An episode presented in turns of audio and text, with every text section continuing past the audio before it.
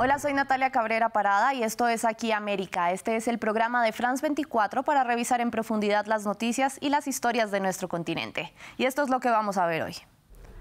El presidente de Colombia, Gustavo Petro, y el de El Salvador, Nayib Bukele, se engancharon en una discusión en Twitter luego de que el mandatario colombiano comparara con un campo de concentración las imágenes difundidas por el salvadoreño de supuestos pandilleros en su megacárcel de máxima seguridad y Venezuela cumple 10 años sin Hugo Chávez. Lo amen o lo odien, se trata de un personaje que pasó a la historia y transformó profundamente no solo a su país, sino a toda América.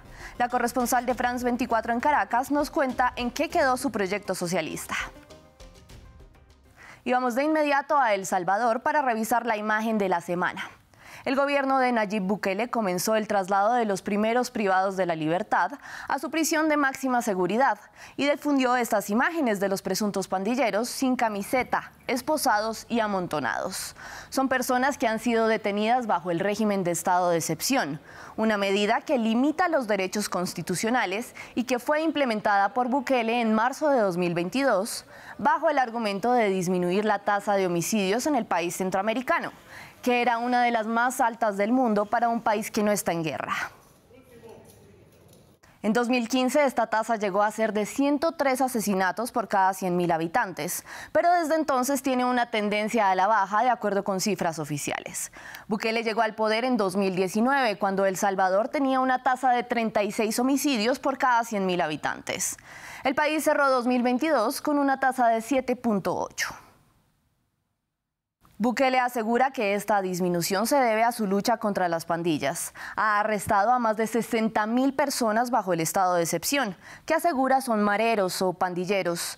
Sin embargo, familiares de estas personas privadas de la libertad han denunciado que algunos no tienen vínculos con las maras. En France 24 hablamos con una de ellas, quien nos pidió proteger su identidad y nos contó que su padre, un sencillo campesino de 67 años, fue detenido arbitrariamente.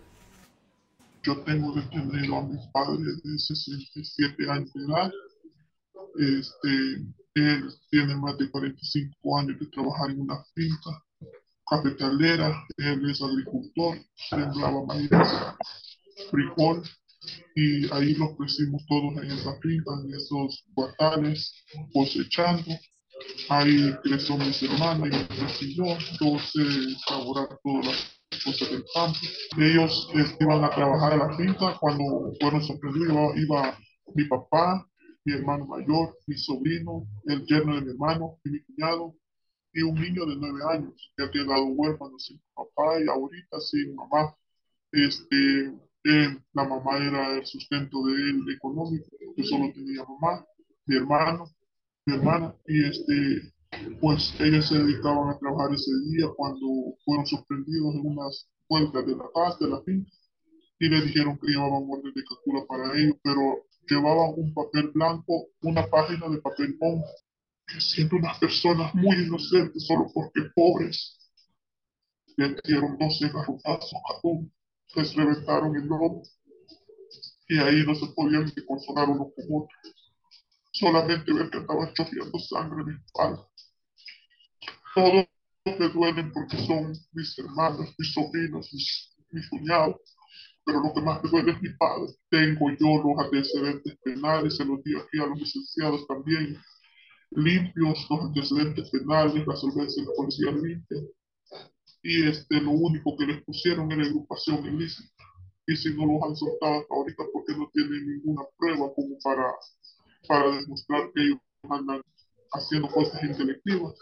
Además, hablamos con Ingrid Escobar, ella es directora administrativa del Socorro Jurídico Humanitario en El Salvador, quien representa a familiares de personas privadas de la libertad y nos expuso las pruebas que tienen sobre estas detenciones arbitrarias. Las pruebas que tenemos pues, son suficientes, ¿verdad? Nosotros, eh, eh, este, es un, este son casos de crímenes de lesa humanidad y que se deben de ver. Eh, bueno, las muertes de 200 personas dentro de centros penales en fase de investigación, inocentes, ninguna con tatuajes. Nosotros tenemos exactamente todas las pruebas que nunca han estado presos antes, que tienen una vida familiar normal. Tenemos los documentos que lo prueban, arreglos familiares domiciliares. etcétera. Entonces ahí hay suficiente, prueba suficiente para comprobar que estas personas se trataban de personas civiles, ¿verdad? Y este es un ataque sistematizado en contra de estos grupos de personas inocentes y por lo tanto se configura claramente en crímenes de lesa humanidad. Organizaciones defensoras de los derechos humanos recibieron más de 7.900 denuncias de violaciones, la mayoría de detenciones arbitrarias durante el año en el que ha estado vigente el estado de excepción. El presidente de Colombia, Gustavo Petro, se unió a las críticas y comparó las imágenes difundidas por el gobierno salvadoreño con un campo de concentración.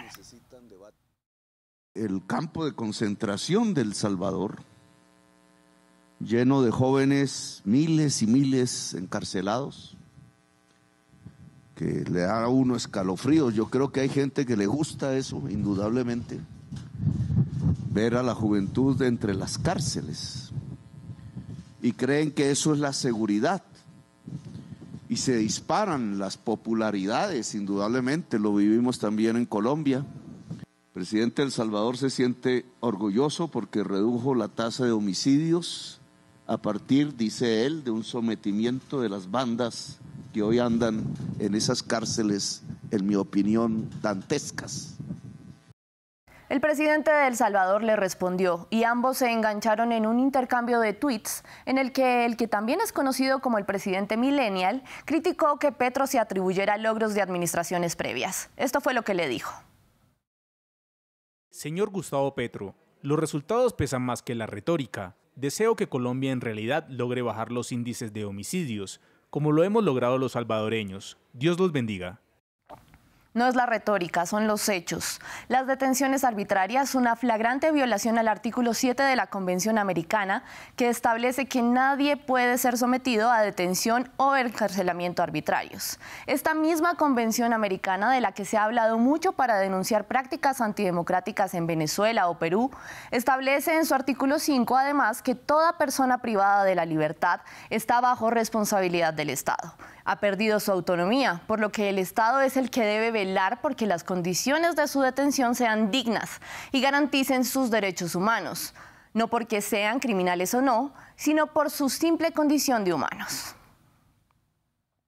Y cambiamos de tema y nos vamos a Venezuela. El 5 de marzo de 2013 falleció el presidente Hugo Chávez a los 58 años, tras dos años de lucha contra el cáncer que así anunciaba. Confirmaron la existencia de un tumor abscesado con presencia de células cancerígenas,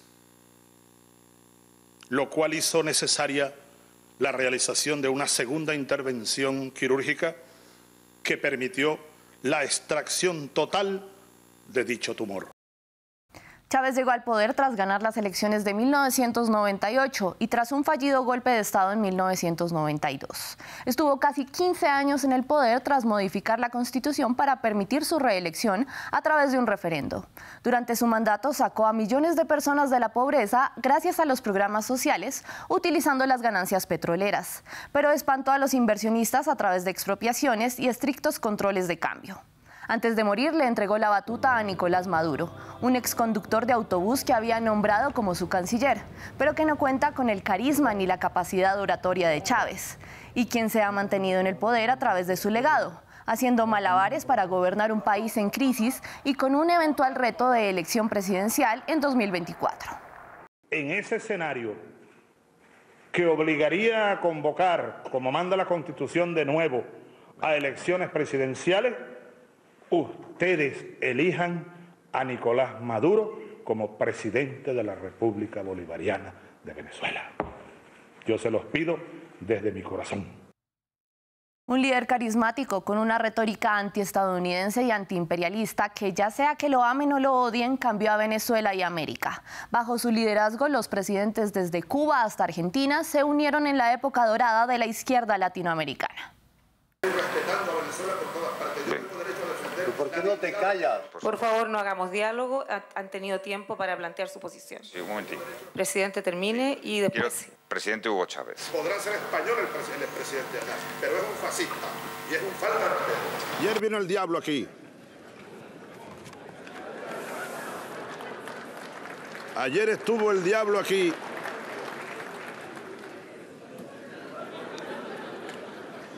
En este mismo lugar huele a azufre todavía esta mesa donde me ha tocado hablar. El cuerpo de Chávez permanece en el Museo de la Revolución de Caracas y 10 años después su proyecto socialista no logró consolidarse.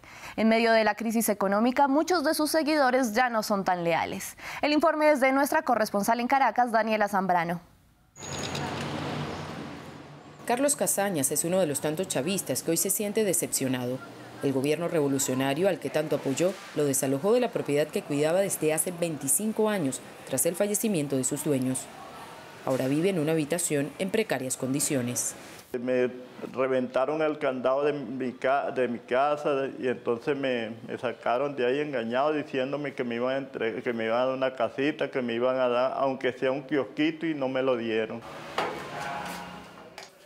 Además de estar sin una vivienda digna, Carlos tampoco cuenta con recursos para adquirir la cesta básica, como el 81% de la población. Su pensión apenas alcanza los 7 dólares. Yo no hago tres comidas diarias, de milagro hago una sola comidita. Y mira, yo antes estaba así, ahora mira cómo estoy.